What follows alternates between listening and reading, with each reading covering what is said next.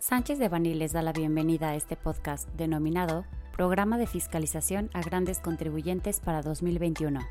Les recordamos que este material es únicamente informativo, por lo que no puede ser considerado como una asesoría legal. Para más información, favor de contactar a nuestros abogados de manera directa.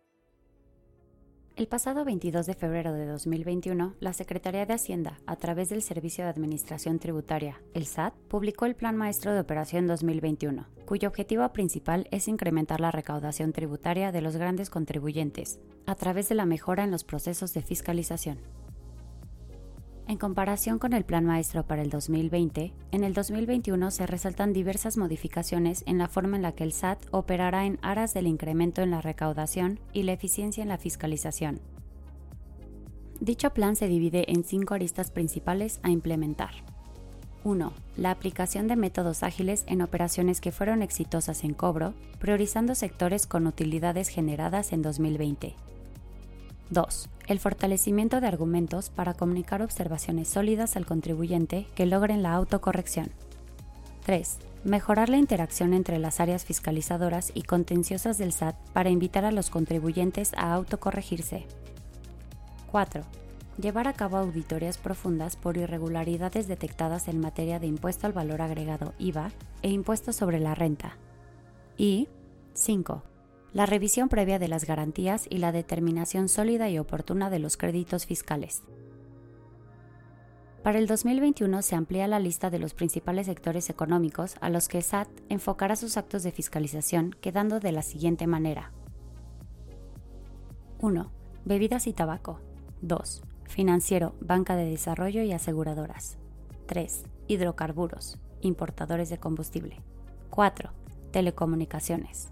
5 automotriz. 6. Alimenticio. 7. Comercio. 8. Energético. 9. Farmacéutico. 10. Financiero. Y 11. Minero y siderúrgico. Acero. Respecto de los rubros de fiscalización para 2021, en los que anteriormente se encontraban 1. La deducción de inversiones. 2. Los pagos al extranjero. 3. Las pérdidas fiscales. 4.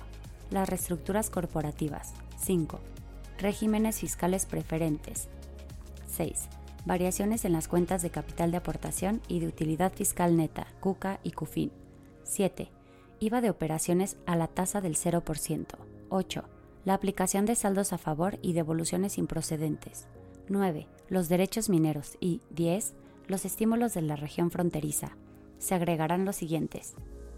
1. La desconsolidación, régimen opcional para grupos de sociedades. 2. La repatriación de capitales. 3. IVA de operaciones no objeto. 4. Impuesto especial sobre producción y servicios, acreditamiento y saldos a favor. Y 5. Estímulos de la región fronteriza sur. Se señala de igual manera la entrada en vigor de diversas reformas fiscales encaminadas a la optimización de la labor de fiscalización, como son los márgenes de utilidad, deducciones y tasas por sectores, la razón de negocios, la limitante en deducción de intereses, los esquemas reportables y las modificaciones en la tramitación de acuerdos conclusivos ante la Procuraduría de la Defensa del Contribuyente. Finalmente se buscará explotar los acuerdos de intercambio de información de México con otros países, como lo son Foreign Account Tax Compliance Act, Common Reporting Standards, Country by Country Report, y las peticiones directas que genere el SAT a las autoridades competentes del extranjero.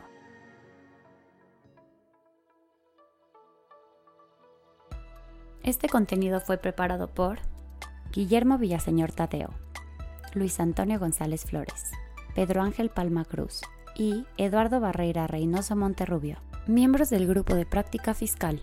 Para cualquier duda o comentario de este material, favor de contactarnos directamente o visite nuestra página www.sanchezdevani.com.